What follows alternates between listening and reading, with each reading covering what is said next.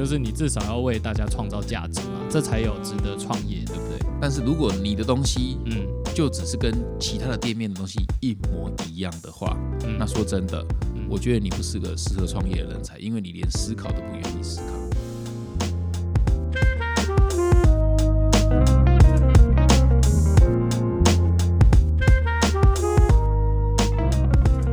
大家好，这里是老板想什么的第八集，这是我们过年后的第一集哦，就是在过年的年假后，我们就休息了几天，对不对？重新调整脚步了。主要公司也真的忙啦，提提研啊，毕竟还是一间正常运作的公司，还是需要我们去做一些决策，这样。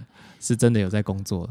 我们呼吁大家，就是如果你喜欢节目的话，我们的节目可以在 Apple Podcast 留下五星的评论，然后你的评论呢，我们真的是每一则都会仔细的看。那像今天要做的这一集，就是我们从众多评论中，诶看到有一则非常的有意思，是一个好的问题，所以我们特别挑出来来做成一集节目。这位听众呢，在我们节目的一开始上线没多久就留言了，问了我们这一题。那这位叫亨利简，亨利简，我们这一集献给你了哈。他写说他的问题是这样：想了解老板如何找到自己职涯的志向。然后他现在呢，二十七岁，已经在科技业工作了三年，对于自己的职涯规划有点迷惘。那是否应该要尝试新的领域，还是要深耕自己已经三年的工作领域呢？是要创业做自己想做的事情，还是就是在原本的工作继续做下去？好，那在面对这个经济的考量之下，老板会怎么建议年轻朋友？那我们毕竟是在讲老板想什么，录了七八集都在一直在讲婚姻，还啊还有亲子，嘿对，中年之旅好像有点名不符实哦。啊，都没有讲到创业，都没有讲到工作，还是今天来回归正题，老本行来聊一下创业，对不对？嗯应该我聊创业应该还蛮适合的，因为我有创过几个不同产业的，有很多的业。有很多的业障。好，来，那你想从什么开始？他 touch 到我的东西，就是说，哦，二十七岁，我就会回想到我二十七岁也是我人生刚国外读书回来最迷惘的那个时期。因为二十七岁，我刚好那时候的教授、指导教授问我要不要跟他一起创业。我们开了一间软体公司，帮油管啊、很世界各地的油公司去预测它的油管的寿命有多久。这是你二十七岁的时候，对，那时候我在呃，我就是一个城市设计师这样，呃，就写写城市。教授呢，他他不只是指导教授，他是他等于就是业务，他会去拉这个生意。啊、你们两个人做这样子的一个创业，对对，嗯算是我的第一份工作，好像是创业，可是其实也算是我的教授的员工吧。啊，虽然我我们是一起成立，我在台湾成立了这间公司去接他的 case 这样子。嗯嗯嗯，但是我当时也有迷惘的东西，我做着做着，然后就觉得这不是我的热情所在。我相信很多科技业的，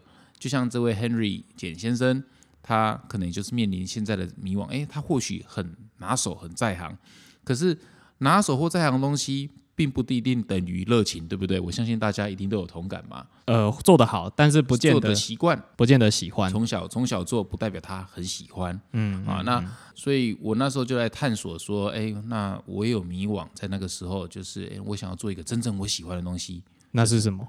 那时候是漫画店，啊还有我喜欢加油，所以我做了台湾加油队。呃，对，所以台湾加油队的故事好像在第一集我们就有聊过，有有就不重复讲了。漫画店前面也有稍微聊过，也有稍微聊过，然后可是那时候漫画店也很辛苦啊。我那时候为了买这些书，嗯，做这些装潢，一二楼的装潢，设备。这备些设备，我记得第一版的 Booking 大概花了五百万左右啊，这离离扣扣光是买书的钱就花了快三百万了，哦，真的是，因为那时候有十几万本啊，一本三十块啊，嗯啊，去跟二手书店买这些货收书这样子，大概大概三百左右，然后装潢这些书柜、书架这些移动的二楼这些，大概花了一百五到两百左右吧，我记得花花五六百起跳啦。那个时候那时候是二零零八年所以那时候我的唯一收入就是跟教授一起合资的啊，啊，这个这个公司，那每年教授配给我呃的钱，应该是说他从外面接到 case 给我的钱，大概就是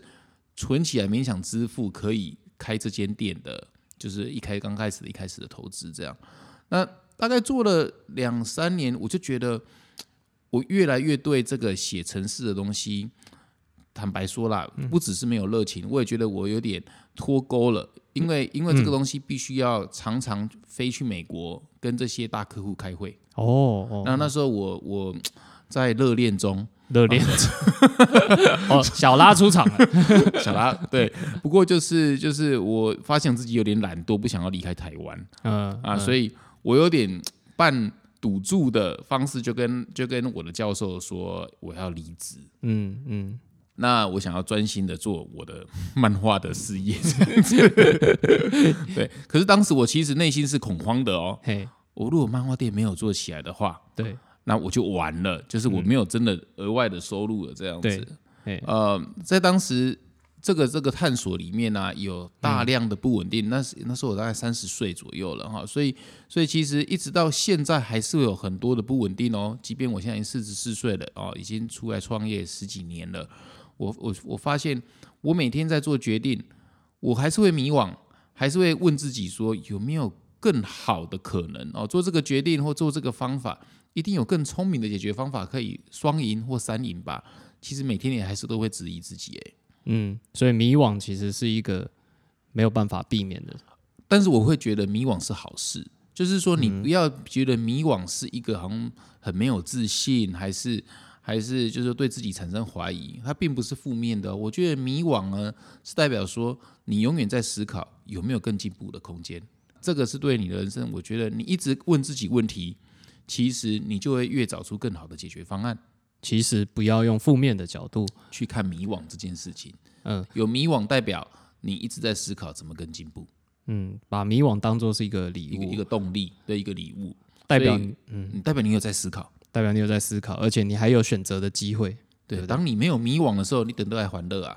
你的、哦你的、你的工作方式，你的生活方式就是一成不变。你十年前跟十年后都做的时候都是一样的事情的话，我觉得你反而要小心了。哦代表你的思维都没有变。你已经在接近盖棺论定的那个阶段了。对啊，对啊，对啊，你已经给自己限制了啊。嗯，你如果每天都是走同样的路线，然后每天都做同样的事情，我反而觉得这不一定是好的、欸。嗯，所以其实当你迷惘出现的时候，你应该要把握，它是代表说，它有点像人的那个生理反馈机制嘛，你会痛，会痛代表对对对。有危险，对。你会迷惘代表说你现在可能需要是一个改变的契机。举例来说，我们公司的营运长啊，文峰哦，啊，他当年也是在科技业工作，是。啊，他也是一天哇工作十几个小时，然后说台南、高雄这样来回这样子，忙到都没有空结婚生子。对啊，那那他也是产生了迷惘啊，所以他当时候哎五年前吧，就决定说去转换跑道啊，来问我说有没有机会加入我们团队。嗯，啊，虽然因为你跳跑道的话，其实是薪水比较少的，因为你要重新啊啊学起。是，啊，除非你是同一个跑道、同一个产业，然后你被挖角，才有可能薪水高哦。所以他是降薪过来，他等于是降薪过来，说实在的，啊，在那个时候他是降薪，当然他之后表现越来越好，就一直一直越来越往上爬了哈。不过我要我要说的是，他赚到了什么？我我客观来看，他赚到的是他的生活品质更好。嗯嗯，啊，娶几个睡波，第二 生一个可爱的小朋友，啊，而且他他跟家里的关系也越来越好，他他有自己的时间，有有家庭的时间，而不是只是一个工作狂这样。文峰文峰在我们这一集节目大概每三集会出现一次，可是我觉得他是一对。个很好的一个反思啊，他嗯。他的迷惘，嗯。你看那个 gay 小 lucky，或许薪水会越来越高，可是肝也就是越来越差了吧？对，那他就敢踏出那一个不是那么确定的一步，去一间就就当时来说，嗯，T T N 还不像现在是稍微有知名度的，当时更没有知名度。没，错，没嗯，错，他敢愿意从更稳定的他的公司跳到一间小的面膜公司，而且接受更低的薪水去做这件事情。这个这个其实不是每个人做得到，他、嗯他已经是那时候已经有开了觉知，说他不想要只是工作而已。嗯，那那他想要做的是可能更全面性的，嗯去看待他自己的人生。那我我不知道 Henry 你是不是这样子想？我猜或许这是很多人迷惘的原因。可能在科技业有共同的痛苦，就是薪水也许还不错，可是时间却不够，常常要把生命还有健康都奉献在公司，所以就有这样子的思考：我是不是要跳出来创业？那他讲讲到创业的话，他现在是二十七岁嘛，嗯，然后工作累积了三年的经验，那他在想说，是不是否应该要创业？创业跟就业，作为老板的你，你会怎么看？我啊，我其实我们公司啊有另一个同仁叫小黄，哎、我们公司源源不绝有例子可以讲。他他其实也是我们从他是我们的算是技术技术长啦哈，加入我们公司有十年了嗯，啊。那刚进公司的时候，公司也无法给他太高的薪水是是，啊，然后啊底薪也很低这样子，嗯啊，因为那时候公司没钱。可是他也很坦白的跟我说，嗯，他有在接别的 case，帮别人盖网站啊，还是怎样子。在在当时啊哈，那对对对，那我我觉得很坦白也很好，当然我可能也跟一般老板不一样吧，我没有要求他全部的心力为我们，我觉得我有贡献，这样我就觉得，哎，你只要公司的事情有做完，你你下班后你要搞什么随便你啊，对。他去接十个 case 那是他家的事情啊，他去卖毒也是他家的事情 虽，然他长得很像卖毒的，欸确实有点像我，都黑眼圈的那对然后，那是加班。眼神有点阴沉这样子，我也怕我应该不会听下点。所以我我的意思是说，嗯，谁说一定要放弃掉原本所谓的正职，你才能够创业？嗯哦，他们那时候我记得小黄跟另一个他的伙伴马基，嗯他们有做一个公仔的那个行业啊，哦啊啊，当然是失败出收场，好像有大量的公仔库存还在他们的仓库里面。这一段，纯粹只是要笑他们而已吧。所以所以其实其实我我我其实要说的是，嘿，呃，就业也好啦，或者是创业也好，其实我都鼓励耶、啊、嗯因为在大公司有大公司可以学到的所谓的团体战啊，而且大公司有大公司的资源。哦哦，举例来说，提提人知名度过高，因为过去砸了好几千、好几亿了哈的广告资源，所以他就可以跟一些有名的公司，Uniqlo 啦、Puma 这些合作。对那这是你平常如果你自己创业的话，可能就没有机会遇到的事情。哦，你得花好几年、十几年来慢慢增加那个人家才愿意才才看得起你嘛。是对是，那所以我觉得这个累积的经验是非常好的事情。大公司的好处。对，你可以学到哦，人家对于细节的要求、对于品质的要求、对于美学的要求，你都可以学到这些东西。小时候你、啊你也就是举例来说，嗯，小时候之前也创过业，可以可以换我是好好访谈你那时候的创业是什么，因为大家可能不知道你创业这段故事，我我那个时候角色互换了。其实我好像跟这位亨利简先生在差不多的时间，二十七八岁的时候创业。然后我我自己在学生的时期是玩乐团的，我就很喜欢音乐跟乐团。然后在台北就跟朋友们一起开了一个呃练团室，离开了 Booking，离开不离开了当时的女友，呃，哎，对，没错。然后我就在呃台北开了这个练团室，然后同时因为我们合伙人中其中一位呢，他非常非常喜欢乐高，他也认为说在乐高在台北的零售店是一个有商机的，所以我们就练团式的在地下室嘛，然后一楼就卖乐高店这样子，然后我们还同时同一个时间还做了一个 YouTube 的频道，就是有点像是音乐的科普频道这样子，然后等于等于同时开了三个战线，一个练团式，一个乐高店，一个 YouTube 的频道这样。对，二十七八岁的时候，所以所以之前呃，应该说这个店撑了多久？大概一年多，一年多。对，所以你如果来回想这件事情的话，哎，这是我跟小拉常常在揶揄、常常在 get 他的一件事情，我们都觉得很好笑。怎么会有人想要把乐高跟练团是放在一起呢？听起来就是一个很废。如果一楼是咖啡厅的话，我觉得还可以理解，你知道吗？可以来喝喝咖啡、吃吃松饼之类的。然后竟然是乐高店这样，这我我一直无法理解这件事情。但是我我我其实昨天跟小周有有一个不错的对话，就是我问他说。如果人生，呃，不是说人生，如果现在再给你一次创业的机会，你还敢创业吗？我我会啊，我还敢，前提是我自己我有现在的经验的话，现在我经过这几年的学习的话，我现在知道说有些东西是致命伤，例如说，假设你是开一个实体店面，那一个开创业的时候的基金是很重要，你至少真的要备个一年份的周转金、哦，这个非常重要。我们当时犯下的一个错误就是我们的实体店面没有足够撑一年的周转金。我们在差不多开店面落成要开幕之后，只剩下大概一两个月。可是我觉得你可以讲更细节，像是因为这个东西是大家很有感的。你那时候你们、你们几个股东，然后呃存了多少钱，嗯，然后花了多少钱在哪里，然后剩下多少钱，我觉得这个可以讲更细巨细靡，因为大家可以有一个即视感，就是说哦，大概我可能也是这样子吧。哦，我这个就是很多人都会有类似的做法，就是我们大概是四个股东，然后我们筹出来的钱大概一百二十几，有借钱吗？呃，有跟亲友借钱，有跟亲友借钱，那个时候还没有到使用清创贷款，然后后来有清创贷款，再加进去的话，加后来的清创贷款进去就是一百七八十万了。嗯，那在开店之前，我们就把费用都基本上放在设备、店面的装潢啦，然后练团是因为是音乐相关的嘛，就要有音箱器材那些东西，所以整个弄完到最后只剩下三四十万。开店的时候只剩三四十万。我觉得，我觉得这间店失败的还有另一个原因哈。我觉得它的名字真的取得太无法成功的名字。你要讲一下你那个名字叫什么？这名字我取的，我觉得 我觉得很不错啊。这间店叫梅精神时光屋。好，在你那介绍后面接出来，就觉得怎么听都不太对。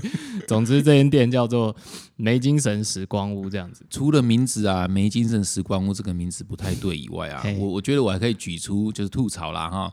呃，还有另一点就是大家都忽略的一件事，就是谁说一定要义无反顾的百分之百投入？就是你也可以跟人家合资，然后你同时间保有你现在的工作啊。哦，就是不用完全的跳出来。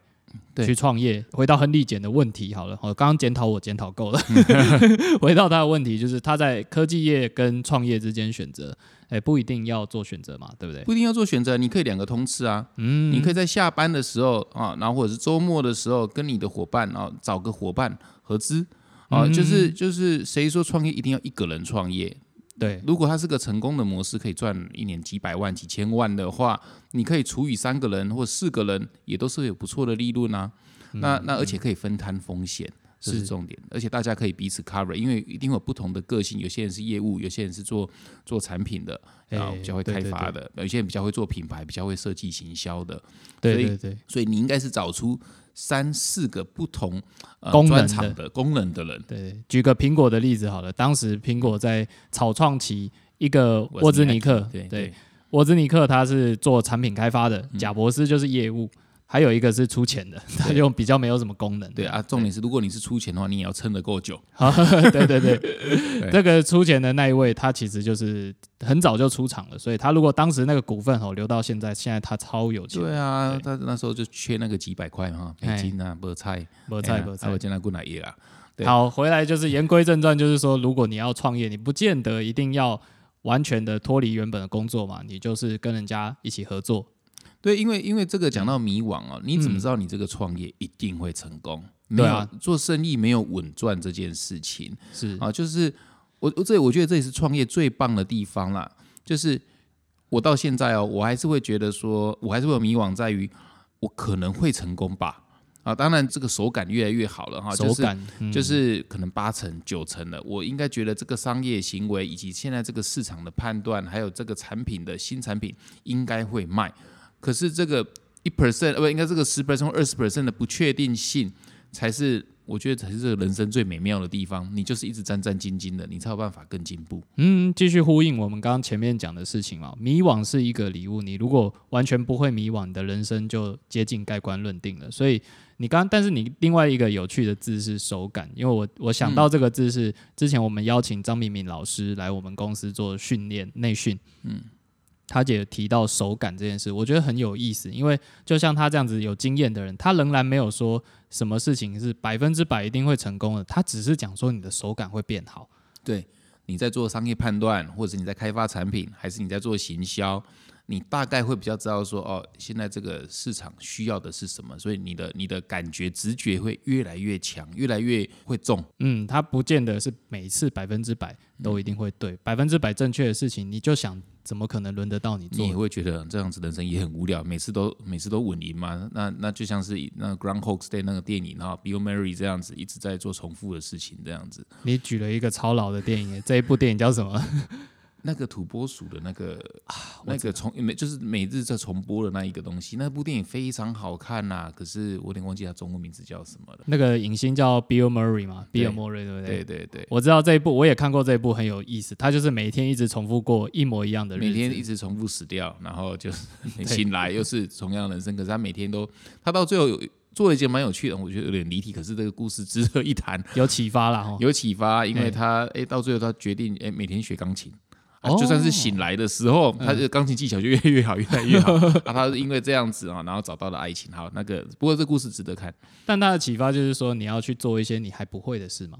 因为他本来不会弹钢琴的，他渐渐从那个轮回中逃脱出来，就是因为他愿意去做一些未知的。有一天他终于逃脱出那个轮回的时候，他好开心，因为终于面对未知的一切了。这样子，嗯嗯嗯，说到迷惘与未知。说到知，迷惘啊，还有未知啊，还有这个手感啊，我想这里再跟大家分享一件事情是，嗯。其实大家现在在台湾，现在有 COVID nineteen，嗯。我觉得现在是创业的最好时间呢，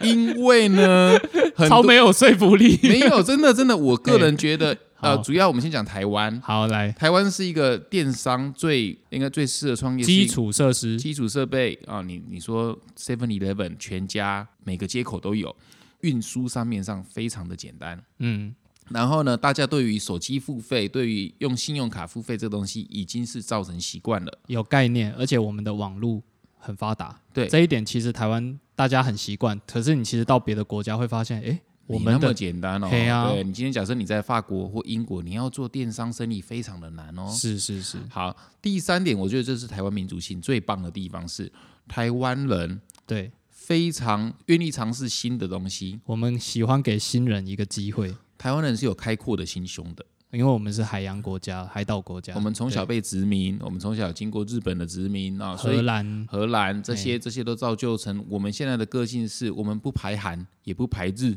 嗯嗯，哦、你今天如果你今天想说你是日本人或韩国人的话，对你在韩国或日本你要有新的品牌进来，非韩国品牌要进来的话，非常非常的难。嗯，他们有一个很强大的保护主义啊，对，就连在在中国大陆也是有保护主义，也会排韩排日哦。呃，有时候啦，他们会忽然民族情绪上来就排日排韩，对，那但台湾还好嘛，台湾其实也喜欢欧美品牌，嗯那当然。悲观的想，就会觉得说，哦，好像很多品牌都会进来，好像很有挑战性。但是乐观一点想是，任何的新的品牌都有机会，只要你能够把你的品牌的核心论述给讲清楚、说明白，并且有好的美感、好的设计、好的质感，可以吸引人家眼球的话，你可以在本土品牌这个空缺中找到你的位置，因为台湾的本土品牌它其实还有很大的开发空间。就算你无法做本土品牌也没有关系。如果你可以代理到海外的品牌的话，哦，我为什么说在 COVID nineteen 这个是好的时间点？是很多的国外的新的品牌，一些比较 niche 小众的品牌，现在都面临到一个困难点，就是他们因为疫情所以封城，哦，所以他们在当地可能也没有太大的发展啊。很多纽约的品牌啦，法国低国买入。封低去申请代理，啊不是买入无法真的买他们品牌对。了对了，对啊啦没那么有钱啊。可以跟他们说，哎、你想不想开发台湾的市场？台湾现在是嗯相对没有 COVID nineteen 的，所以你可以问他有没有代理的意愿。嗯，比过去任何时机都要容易成功，因为他现在需要你啊。对对对，所以所以你如果可以代理某个日本、纽约、巴黎任何国家的，甚至我不知道非洲、南非这样子的品牌，那觉得这品牌是台湾这市场刚好有空缺的，你可以把这个品牌精神给分析好、讲好的话，我觉得是有很大的商机的。嗯，如果你不自己做品牌也无妨，你也可以代理好的品牌进来做生意。诶，那就是不要只是做商品的买卖，对不对？你你如果只是做商品买卖，永远有人会取代你更便宜，还是这样？你一定要当那一个讲故事的人。嗯，说到讲故事，就讲到教育，你有没有足够的钱撑得够久？这就回到刚刚现金流的部分喽。嗯，有些有些生意要做成功，可能要花个五年。嗯，你要教育一个新的品牌能够成功，可能要花个十年。我我觉得做任何事业，你一定要气要够长，气要够长呃，举个例子，巴菲特他好像六七百亿的这个美金的身价嘛，啊，是啊，那天看到一本书才说，他其实他的六七百亿的身价，其中有六百五十亿是在他好像六十五岁以后才开始赚到的。也可以讲很多其他的例子，像 Joe Rogan 世界最强的这个 Podcast，现在好像身价也好几好几亿了哈。一定但是，对但是嗯他也是做了十年的 Podcast，他才盯起来的。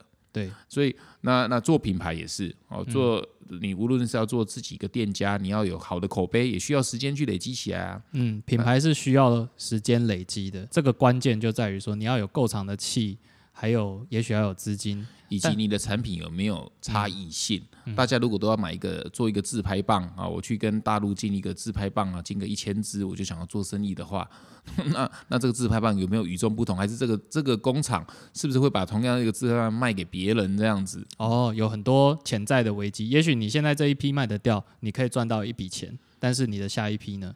所以我我这里要强烈推荐的是，你如果真的要做生意啊，嗯，你真的要好好去思考，嗯，要不要加盟？因为加盟这个东西，我个人比较不推荐。哦，有很多人会诶误以为说我要创业，我找一个可以加盟的品牌来加盟，这样子叫创业。你不认同这个想法？本来这个书店啊，这个漫画店，当时是想要加盟的。哦，你想加盟别人？对啊，对啊，对啊，就是我那时候我不懂哦，书店、漫画店怎么进书啊？哦，然后然后那个那个 POS 系统我也没有啊，是不是直接加盟别人？好像就是、啊、他就给你的漫画租书店的那个电脑系统这样子，嗯嗯啊，然后感觉好像一切比较简单。那选书哦，也有人帮你进这套书，这样你就轻轻松松就可以开店当自己的老板。大家都有这样子梦想嘛，对不对？对其实你越偷懒的话，你就会发现你越赚不到钱。无论是文具店的加盟，还是餐饮业的加盟，这个东西你如果想要轻松赚钱，那不好意思，你绝对赚不到钱。或者说你就算这样赚到钱了，你也没有享受到创业的那个有趣的过程，而且你其实就有点像是你在帮别人打工了，你还是没有真正当自己的老板，对不对？对啊，你的你连你连你的那些原物料都一定要跟加盟主买购的话，买的话，那你就失去了所谓的溢价空间啊。嗯因为商业模式要赚到钱，你一定要很斤斤计较，在于说能不能用同样的钱买到更好的货。嗯，对你一定要货比三家嘛。你如果连这点 sense 都没有的话，嗯啊，甚至是你想要升级，我想要买更好的货的话，那你原本的加盟主无法给提供给你更好的话，你还无法换。你等于全部都有一个限制，你想要突破，你想要变更好，你想要做更漂亮的装潢，结果加盟主说没有，我们这颜色就是要亮亮绿绿的、哦，然后 就是金光闪闪的啊，你想要走走更有质感的，你也无法突破啊，嗯，因为你不符合他们的品牌 CI。嗯，这是我们刚刚在归纳的。我们觉得创业可能有几种层次，这是最不建议的一种，叫做加盟型的创业。因为我觉得你如果要创业的话，你势必要投入大量自己的时间。是那既然时间我们刚刚讲有讲到资源要分配到对的地方的话，那一定是要把分配到品牌上面。你要好好花时间去养这个品牌，嗯嗯嗯嗯，去教育这个品牌。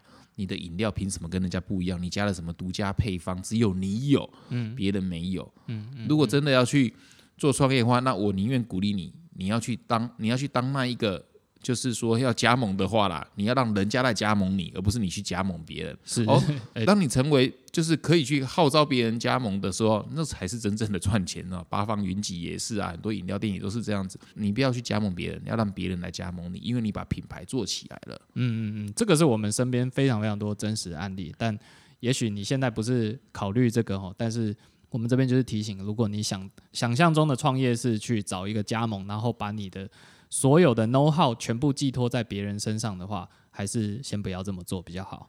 对我我的意思是说，台湾还是有很多空间哦，嗯就是这个空间在于说品牌，嗯，你一定要做自己的品牌，嗯。举例来说，我们有一个街口有个卖豆花的，他只是把豆花加个柠檬荆棘，呃，这样子就大卖啦。然后大家来盐城区就想要吃这个柠檬荆棘的这个豆花，可是真的是很好吃的。目前我吃遍台湾大江南北的豆花我，们没有帮他叶配，为什么要帮他讲这个东西？他没有付我钱。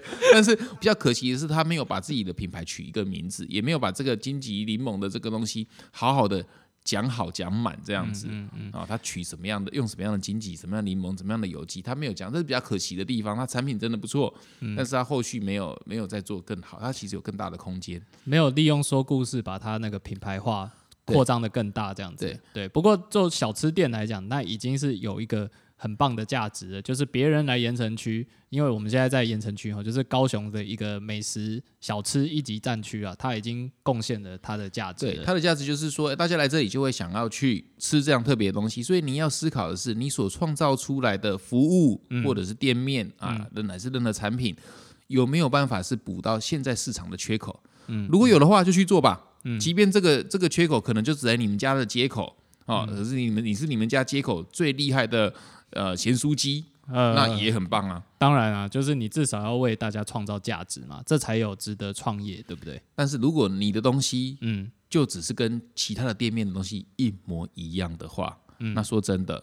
我觉得你不是个适合创业的人才，因为你连思考都不愿意思考。嗯嗯嗯，这是非常直接，但是我们就我们的经验来讲，这失败的几率偏高了哈。台湾呃，台湾这个市场呢，呃，我这日本的好朋友哈，他们那时候跟日本的一些品牌来合作啊，他们的一些日本品牌啊，要扩张到东南亚之前，他们都会用台湾当第一个测试点。嗯啊啊，无论是衣服的品牌，包括他们品牌，这些都是哦。那他们会觉得说，哎，如果台湾人可以接受的品牌，那他们才有勇气去到越南，去到呃柬埔寨、新加坡、马来西亚啊。那那就是因为台湾人是一个很愿意接受新品牌的一个一个，我们的民族性就是这样子。嗯，所以不要害怕创业。他的意思就是说，他在台湾，这是他进入。大中华区或者是东南亚市场的一个跳板，因为因为台湾人有接受过呃殖民文化，嗯，所以我们不排斥欧美品牌，也不排斥日本日韩品牌，我们甚至对，然后然后甚至也不排斥所谓的中国大陆的品牌，只要东西够 便宜的话，所以所以台湾的民族性它的好处是它愿意给新来的人一个机会，是，所以与其被别人测试，我们不如自己做嘛，对不对？你就自己做品牌，因为台湾就是大家喜欢尝鲜这样子，所以对。这里就今天做一个 recap，就是说我们会鼓励你创业哦。但是前提是你要能够提供出别人没有的价值啊，是新的东西啊，这个就要靠头脑去思考。如果头脑想不出来的话，你可以看外国人的网站，去多爬文，有没有外国的服务或产品是现在台湾没有的，你可以把它代理进来，或者是你可以跟他做类似的服务啊，把它翻成中文，你就可以当第一个啊先驱者。那那又因为我们的电商很发达。啊，然后大家也愿意刷卡去去买那种来路不明的新品牌，太诚实了吧？对，所以 所以诈骗集团也蛮多的。说实在的，说的也是对，所以所以就是说，呃，可是这也是台湾民族可爱的地方啦，哈，所以我才我才会诶蛮鼓励大家去创业啊，也不用把自己全部身家都压进去，可以找几个功能不一样的好朋友，嗯。啊，一起来合资分散风险。啊。如果有赚钱的话，大家一起分享这个果实，也是一个很很棒的人生的。旅程，在这个过程中，你其实不一定要离开原本的工作，你其实可以一边做现在的工作，一边做这个副业，把副业诶经营起来成功了，你才离开你原本的公司，这是降低风险的一个方法。我跟大家分享一个我的一个香港朋友的一个案例哦。好，我前年啊，在疫情还没有发生之前啊，Facebook 的总公司有邀请我。呃，跟一些大陆的电商老板们，还有一个香港的电商老板们，我应该是台湾唯一被邀请的老板啊，去波兰考察，嗯，好，然后因为波兰有个新的一些新的电商模式很特别，是。啊，那那我在那边认识了，就是考察的同同伴里面有一个香港的的电商老板，嗯，他是一个一人公司，嗯，然后他一年营业额我记得没错五百多万港币啊，一个人哦。哇！我就说哇，你怎么做到的？然后他就说，他其实创业初期啊，他也有在原本的公司工作，他就尝试着他利用那个人才的这个所谓的汇差啦，哈，就是说，哎，他有一些很厉害的摄影师啊，他们在波兰呐，啊这些东欧国家其实很便宜，所以他就把他的产品，他卖包包的，他把他的产品呢，他寄到。波兰去请那些厉害的波兰的这对夫妻的摄影家，他们就去爬山啊，他做那种登山包这种东西，然后就拍出一一系列的很潮的这种照片，好，然后一张照片才一块美金，就这个，而且帮他调色调光好了这样子，他就拿这张照片呢，然后再请那个俄罗斯的骇客，因为他们有那个网站可以随时世界各地找到厉害的人才、外包的人才，帮他盖一个厉害的网站，然后这个就可以。把这个包包卖到全世界，然后投广告给谁呢？投广告，他说最好的市场其实对他来说，在他那个产业是日本，竟然是日本，蛮有趣。因为日本人他是一个什么样的民族呢？很爱面子的民族，他不愿意承认他买坏的东西，所以他如果说他买你的包包啊，买你的这个登山包买错了，他也几乎不会退回给你，哎，他们就自己吞下去了，你知道吗？消费能力也高啦，对，所以他愿意尝试。够贵的，然后够好的呃品牌，你把你品牌核心弄好，你有漂漂亮亮的这个呃照片，嗯然后他投广告到日本，他的就是命中率还蛮高的，所以他也是做了这个东西一两年以后，发现哎他营收越来越好，他才放弃原本的公司。他到现在是不是一人公司，我不太清楚，已已经一年没有跟他联络了。所以我分享这个东西的概念是，从头到尾他没有请员工，嗯他也没有呃有一间自己的店，他只是有一些包包的这个库存，嗯，他当然有一个优势。就是它香港跟深圳很近，深圳的物流哦是全世界最强的，它可以很快速的，就是说点到点就把东西寄到世界各地啊，然后又加上它的产业包包。它比较不会受海关的控制，好，不像有些东西进去到日本，像保养品进到日本，像我们面膜就顶多只能一次寄三十片而已，啊。所以你要选对产业，要选对产品啊，对。啊，你东西如果是食材呃食食品业的话，可能就无法寄到世界各地了，是是，或者保养品也是啊，然后选衣服就比较相对简单，可是衣服有库存的问题，你要囤大量的货啊，包包就没有这个问题，这样，所以他选到对的产业，然后投到对的投放的地点，所以我分享这个故事就是让大家知道说，其实。有很聪明的方法，不用放弃原本的工作，只要你愿意动脑的话。嗯嗯，在节目的最后用这个案例来做结尾，我觉得这个朋友他可能有听过我接下来要推荐大家的书，这他可能有看，因为我们今天推荐两本书给大家，如果你有兴趣要做创业，或者是你要经营自己的副业的话。我这里有一本书叫做《一周工作四小时》，听起来超爽的，对不对？因为这本书它就是有一些新的观念，你要改变一下你既有的思考模式。那就像刚刚所提的，这位香港的朋友，他选择的方式就是把关键的一些事情外包出去，像是架网站啊、做素材啦，他自己不擅长的事情他都不做。最厉害的事情是他要善用那个汇差，因为他外包的对象，大家如果有听到的话，他是去找东欧的国家。在这本一周工作四小时里面，它的例子也是差不多的，就是你你在美国，但是他把外包呢外包到印度去，比较便宜这样子。然后呢，这本书里面还推荐大家就是实行一下八十二十法则，就是你八成的收入大概来自于你两成的客户。那推荐这本书给我的是我一位好朋友，他是一个爵士乐手，他叫 Jimmy 哦，感谢 Jimmy 推荐这本书。以 Jimmy 个人的例子来讲，他过去想要追求就是，诶，大家都找他演出，因为爵士乐手接演出就会赚钱。但是他现在呢，就是 focus 几个主要，他只要接好这几个 case 就好了，这就能够带给他比较稳定的生活跟收入，就不需要去追求每一个人都要找他演出这样子。那这是我们在呃推荐的第一本书，叫《一周工作四小时》。今天还有第二本书想要推荐给大家，会是什么？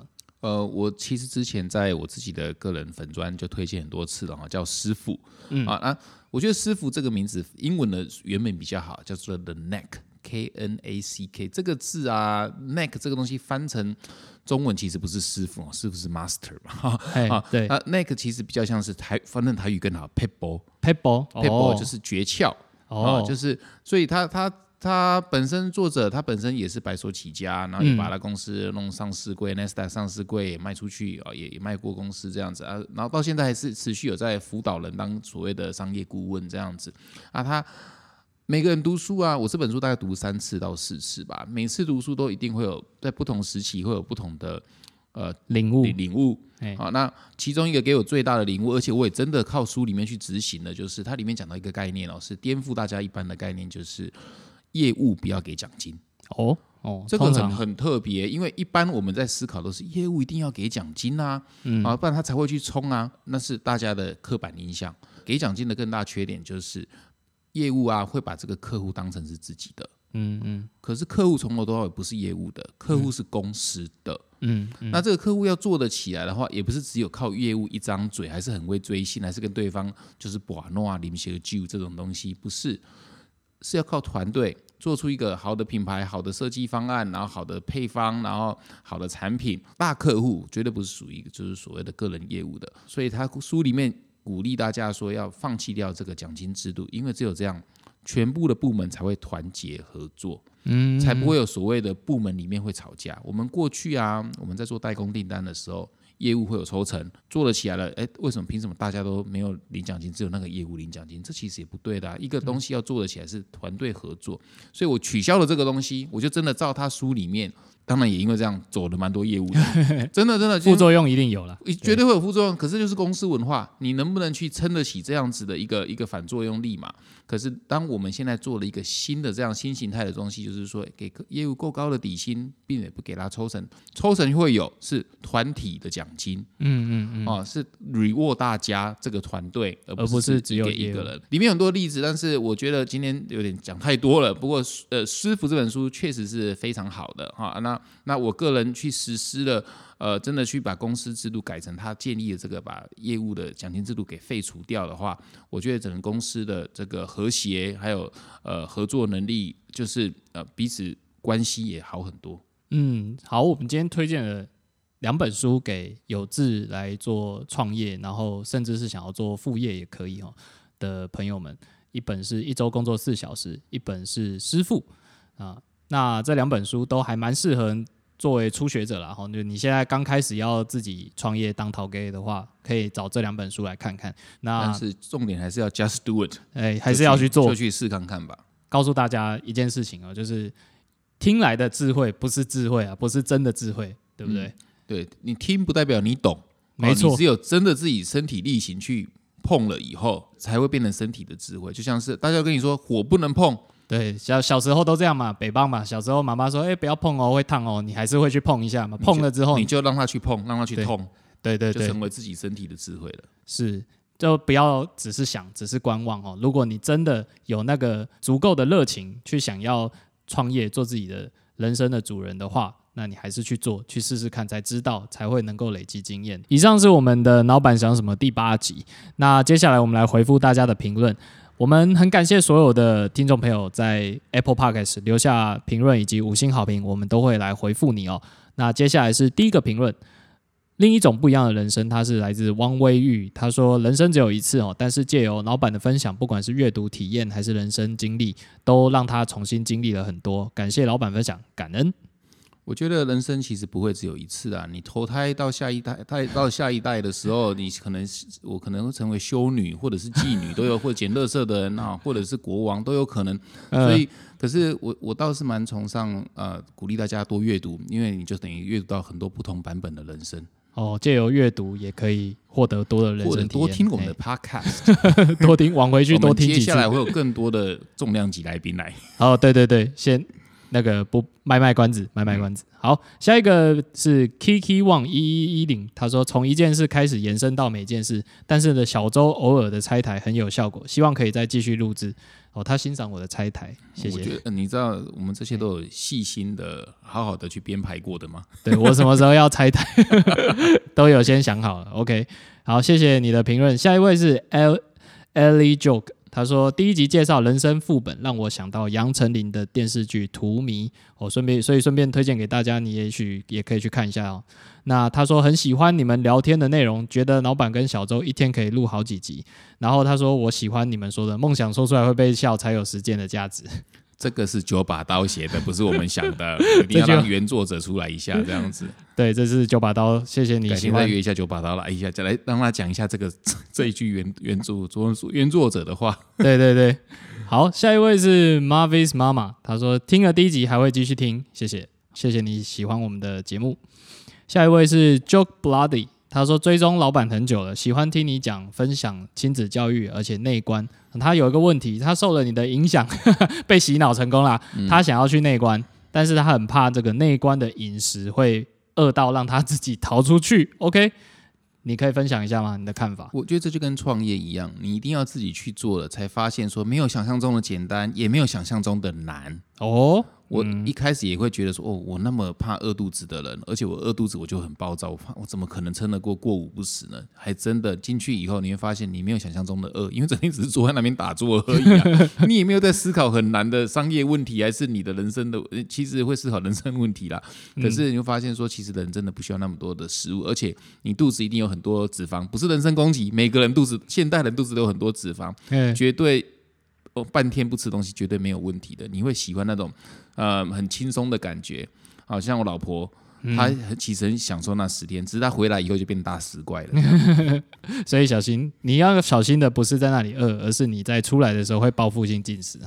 好，所以下一位是手表刚买一礼拜哦，恭喜你买手表。他说期待老板更多的分享。那下一位是一分一番券，老板是我的创业榜样。谢谢老板乐于分享的心。然后他说想请问，在创业初期怎么度过那个疯狂质疑自己的时候，让内心更坚定呢？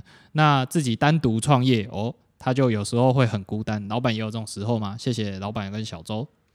嗯，这个疯狂质疑自己的心啊，这个心的这个状态，你要时常去察觉它哈。不好意思，我进入内观模式了哈，因为有人刚刚问了内刚才观 cue 我的内观这样。呃，我们在打坐内观的时候，其实就是在看自己的心的这个状况。哎，你在质疑自己吗？还是你身体那某某个地方是痛点吗？那你要知道说，痛有一天一定会消融过去。所以，所以质疑久了，身呃，你身体也会习惯这个质疑啊。所以。质疑到最后已经变成是我每天都会经历过的东西，可是你知道这个东西一定会过去的，所以质疑是正常的，不要害怕迷惘，不要害怕迷惘。是，那你的问题，其实我们今天这一集刚好都有讨论到，单独创业，我们前面就有讲哦，你可以的话找一些伙伴。下一位是记住你的小猪，他说新媒体注重个人魅力，让我意外的是小周也和老板一样有趣。好，不好意思让你意外了哈。其实我也是很有趣的人。要不然怎么那么会把妹，对不对？哦，娶到空姐，我已经结婚了哈。好，下一位是那个中文繁体，他说第二集有提到企业家教育下一代很有礼貌，可不可以针对这一部分多琢磨一下？哦，我认识的很多企业家真的是把下一代真的教很好。首先，他教呃礼貌礼节一定要有，然后会让自己的那个下一代小孩受到额外更多的机会，会让会让别人会想要也栽培你的小孩这样子。这是我看到的蛮多身边活生生的例子哈。那怎么教的？呃，我是不知道其他人怎么教的。我自己呢，我如果看到我的小孩做错了什么事的话，我会没礼貌的话。没礼貌的话，一定会立刻纠正，会立刻不管他的女有没有在现场，我会立刻，都是我老婆啦哈，我老婆会立刻飙骂，哦，他他不会给，就是说给小孩面子的哦，他会就算有亲戚呀，还是好朋友在现场说一安公维伯雷马啊，安娜立刻骂了，立刻处罚，而且立刻会叫他修正或是道歉这样子，这是我们夫妻非常坚持的一件事情，不能让他随便就过去，要把握机会。嗯，哎，不过提醒一下，那个尺度要拿捏啦。听起来好像很恐怖，但是没有体罚啦，只是说你立刻要纠正他就对了。我们是真的没有打小孩啦。对对对对对，大家不要误会，就是你回去套用的话，拿拿藤条。只有爸爸打妈妈的，啪啪啪这样子而已。你又不是那个 在杜拜那个什么才女，哎，每集都要偷偷提到她一下。好，可能在想她了哦。嗯嗯，我没有，我没有。好，下一位是呃 A K 零一六七八九，他说谢谢老板推的书，哦，他都很喜欢。